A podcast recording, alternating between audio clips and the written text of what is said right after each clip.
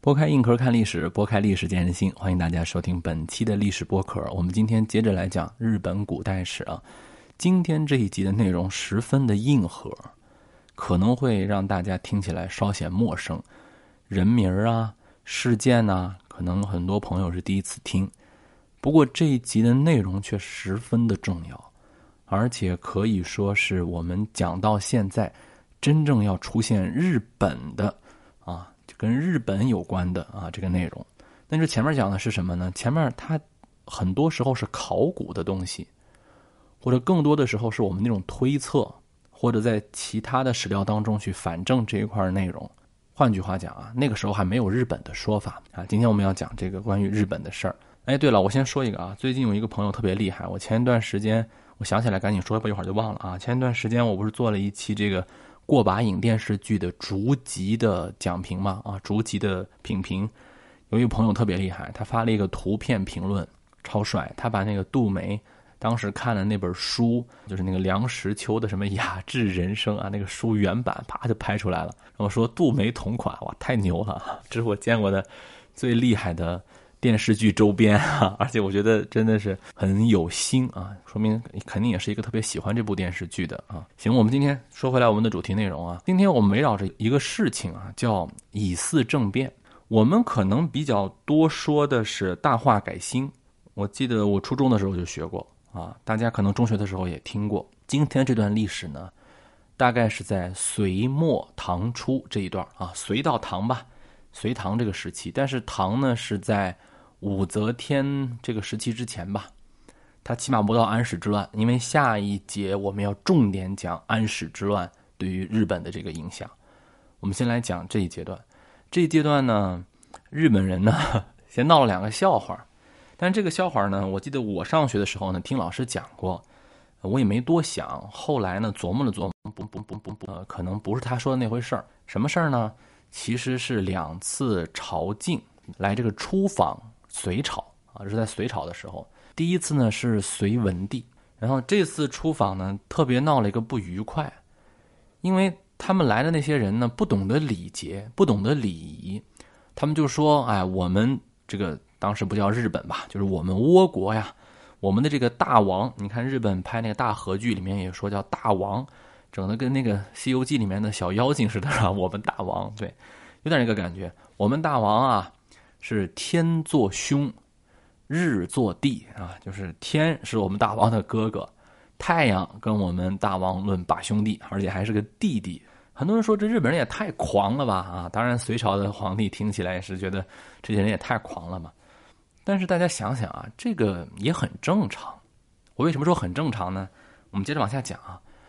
过了七年，中间呢，他们自己还改了改。因为他们来过了嘛，毕竟吃过见过了。他们学着朝鲜和中国的样子呀，就是搞了一个叫官位十二阶制度。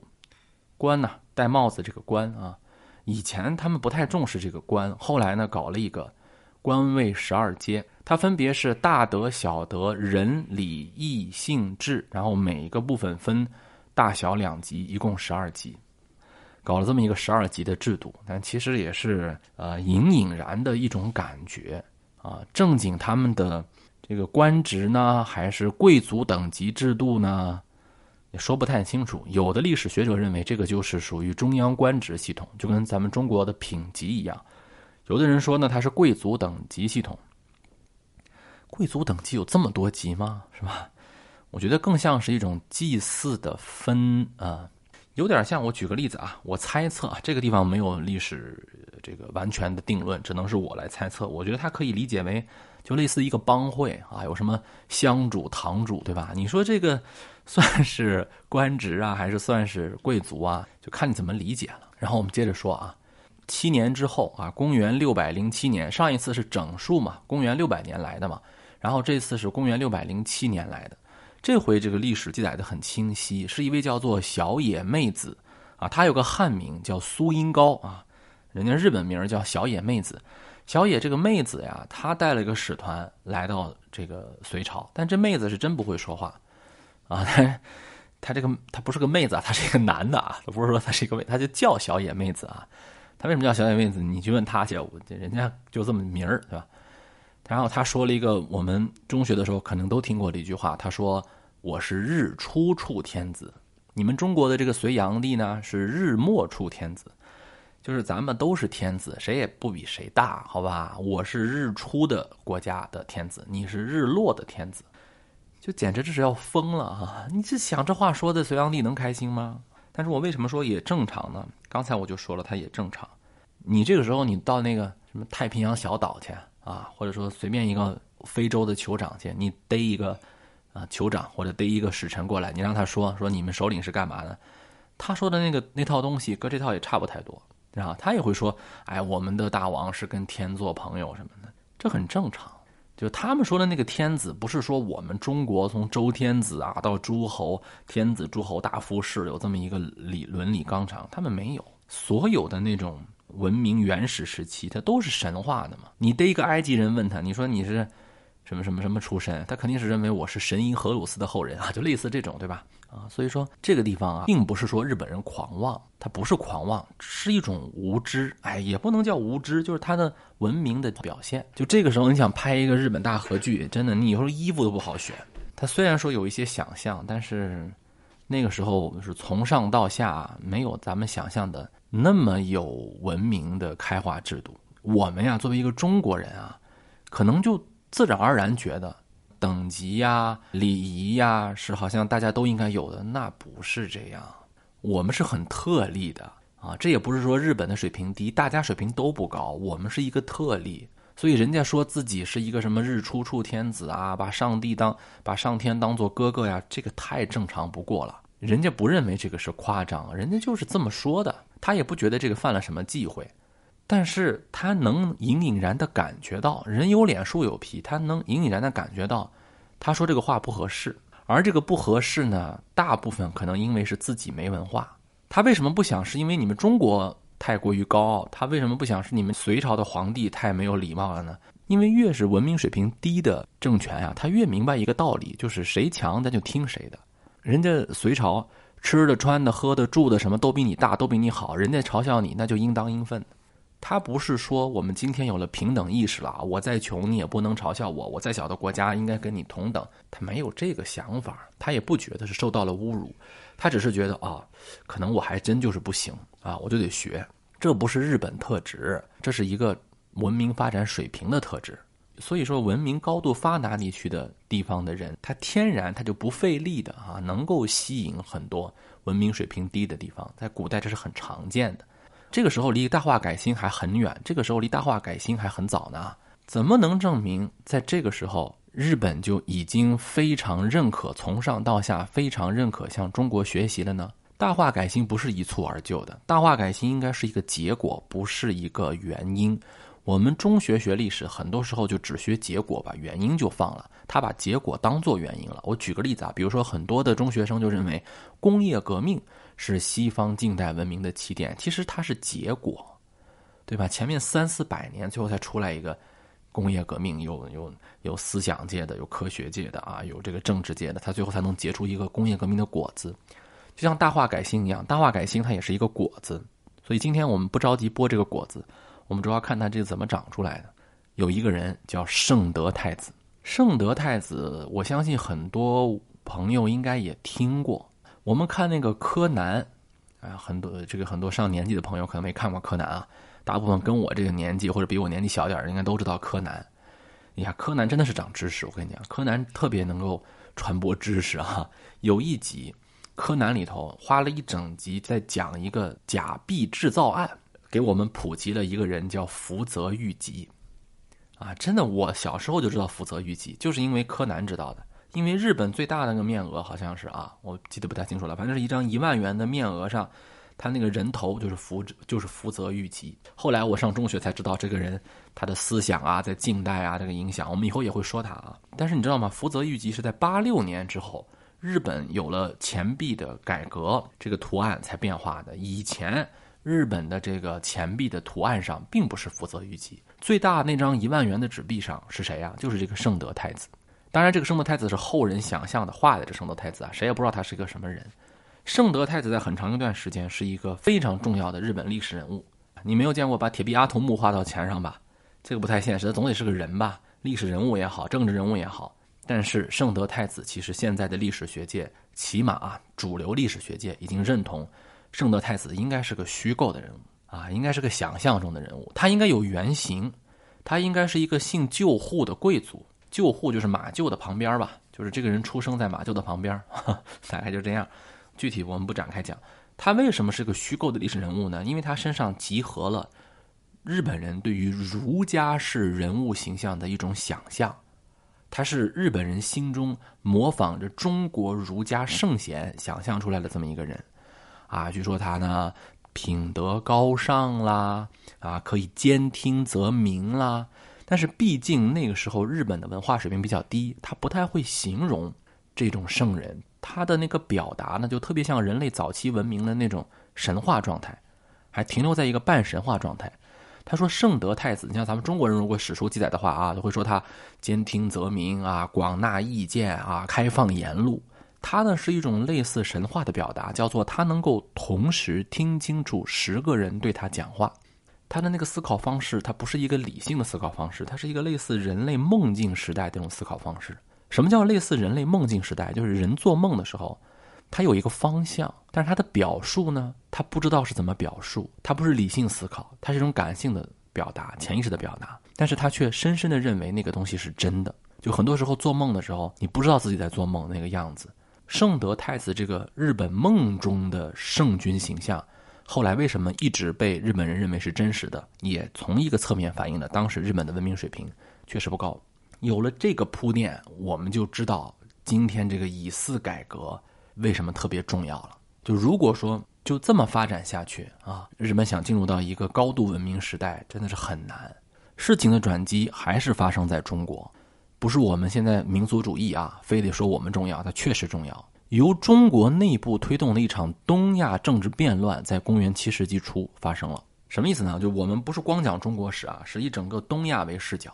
咱们有一位朋友在第一期节目的时候就说过，研究日本历史要以整个东亚世界为视角，说的太棒了。啊，我顺便夸大家几句啊，就是我的这个音频节目不是在喜马拉雅播吗？不是我也偶尔做一些视频节目嘛，对吧？为了挣钱嘛，做几期视频节目。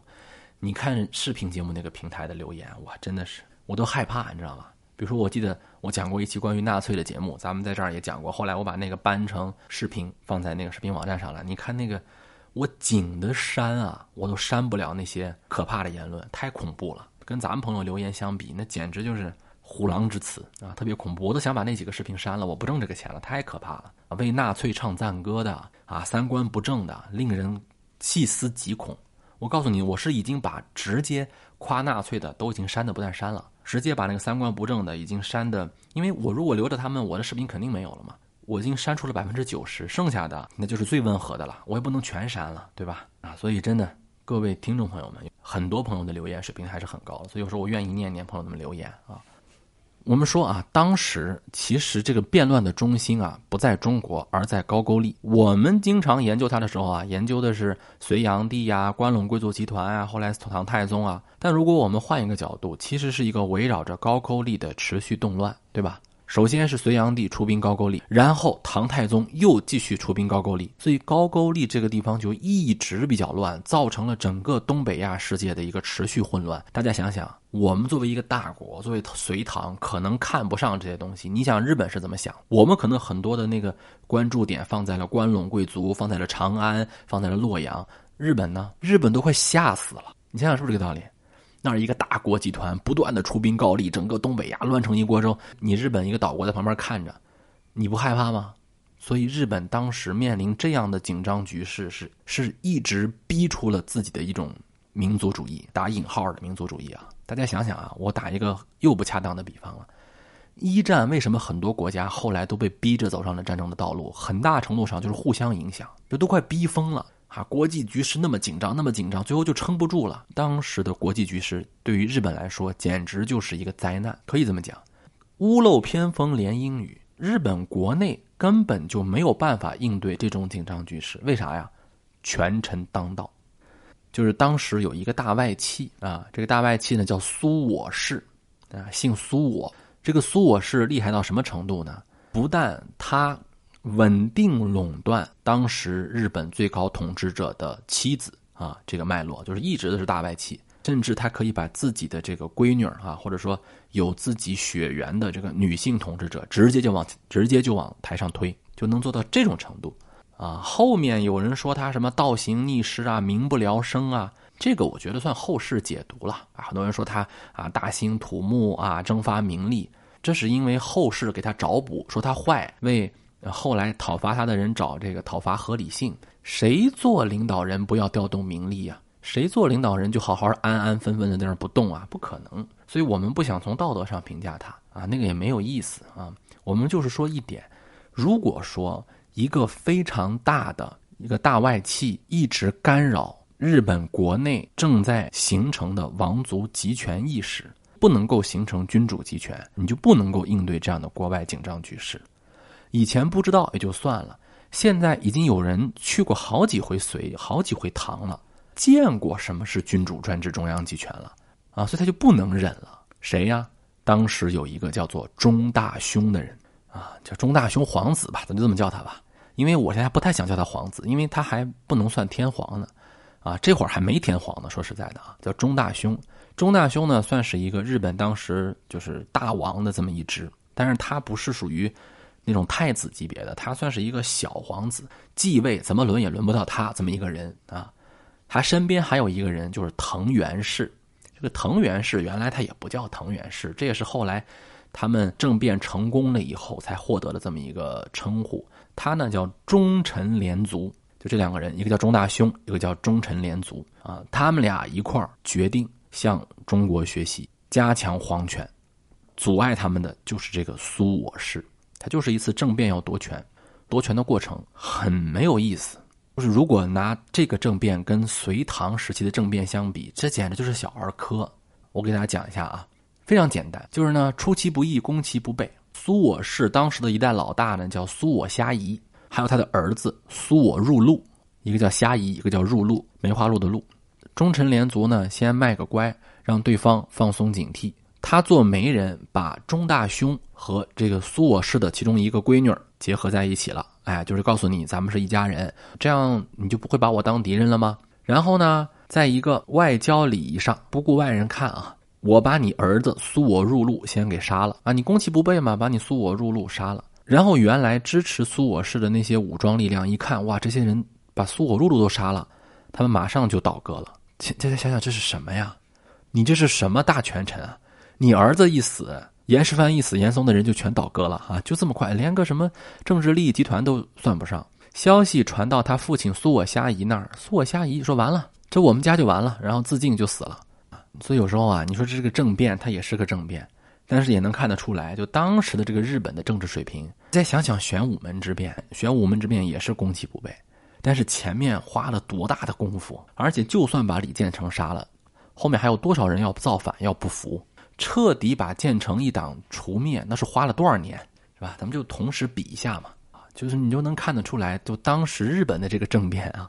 但是确实，咱们退一万步说啊，对于这个苏我氏的讨伐和后来藤原氏和中大兄之间的这个关系，使得大化改新才成为可能啊。我顺便多说一句啊，后来忠臣连族啊，他这个不是叫藤原氏了吗？他们藤原氏干的事儿也和那个前面的人差不太多，他也成立一个大族了。你比如说这个藤原氏，他最后厉害到什么程度啊？就今天日本很多带藤的那个姓，比如说这个远藤保人啊，日本有个足球明星叫远藤保人，还有这个呃柯南小说里面有一个叫佐藤警官，什么远藤保人呐，什么佐藤警官呀，这都是都是从这个藤原氏分出来的。还有什么藤？比如说有远藤，就近藤、加藤。中大兄呢，他觉得我是直接发动政变的人，我就不要直接再上位了。他就选择了一个代理人，这个代理人是谁已经不重要了。这个代理人的年号就叫大化，这年号也是跟咱学的，起码他有年号了。大化改新，大化改新就是他这位代理人年号的改新，不是中大兄本人的年号。后来代理人换了。当换到他的弟弟叫大海人皇子的时候，日本才出现了天皇这个说法。然后从这里往上推，把我们前两节说到的所有的人全部都追认天皇了啊！人家没有说我是飞鸟始皇啊，因为当时这个时代被称作飞鸟时代啊。啊，也不是他们自己称的，是我们后人啊，把它文物的这个发现地，就是今天日本奈良市的明日乡村一带这个地方啊，这个地方古代叫飞鸟，他人没有说我是飞鸟天皇，没有，人家把前面所有的天皇拉了个够啊，所有的他们自己都不知道自己当天皇了，反正都当了。对吧？从天武天皇，天武天皇其实就是第一位天皇，但是你要查的话，他已经到了什么好几十位了，不是？他其实就是第一位，然后往上倒，往下顺。所以有一句话叫什么“天皇万世啊”，这都是后面追认的。天皇往上倒，倒到哪儿呢？你总得有个头啊，那倒倒就没头了呀，那只能倒到神仙上去了，倒到我们后来知道的那个天照大神。从这儿开始就营建了一个什么日本天皇万世一系的这么一个名号。以后的日本统治者，他都要以跟天皇有血统关系为荣。想做，甚至想做什么幕府将军的，像后来我们要讲到这个元赖朝，他也是号称有天皇的血统，那就是有一点神的血统，就是不一样啊。从这里面我们也能看得出，一个想要加强王权的日本开始出现。注意，我这里用的是想要。他起码有个王权，有个天皇，才能往后做嘛。秦始皇这样的人啊，在我们中国，从秦、汉、北朝到隋到唐，中国走了这么多年，才慢慢有个雏形。很多历史学家认为，其实到了宋朝，真正的制度性的皇权才算是稳定。那个普天之下莫非王土的君主专制中央集权，得到科举制之后啊，很长时间才能真正的算是集权皇帝。日本这个时候，他只是开了一个头。这次在朝鲜半岛上的长达数十年的动乱，把整个的朝鲜半岛和日本列岛的政治进行了一次催化剂式的洗牌。有了天皇的日本，以后如何发展啊？武士这玩意儿怎么又出来的？既然日本是学中国，当时就说了什么都学，连鹿的名字都学，那怎么后来日本就变成不是那个样子了呢？安史之乱对于整个东北亚局势又有什么样的影响？我们下一节再讲。虽然我。